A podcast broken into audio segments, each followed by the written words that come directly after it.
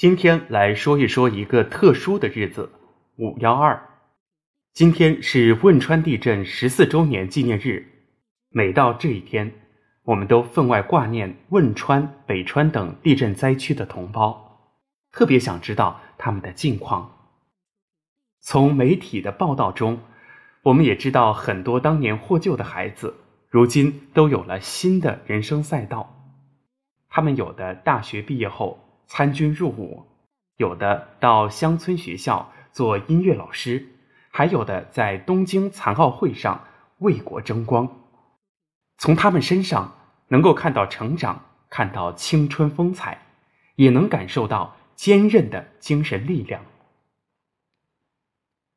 让人动容的是，他们当中很多人选择的职业都有朴素的初衷。比如参军入伍，是因为当年是解放军给了我第二次生命；到乡村当音乐老师，是想用音乐去帮助更多像我这样的人走出困境，重新面对生活。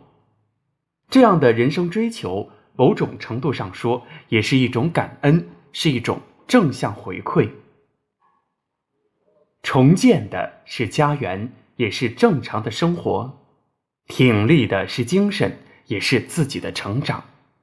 与国家同行，随时代前行。这十四年，他们也见证了我们国家防灾减灾能力的提升，还有相关知识的不断普及。今天也是第十四个全国防灾减灾日，今年的主题是减轻灾害风险，守护美好家园。就在今天，很多地方都组织师生进行紧急避险、疏散逃生和抢险搜救演习，培养自救能力和互救意识。当然，演练也不光是在这一天，很多功夫下在了平时。各项防灾减灾制度也在不断健全。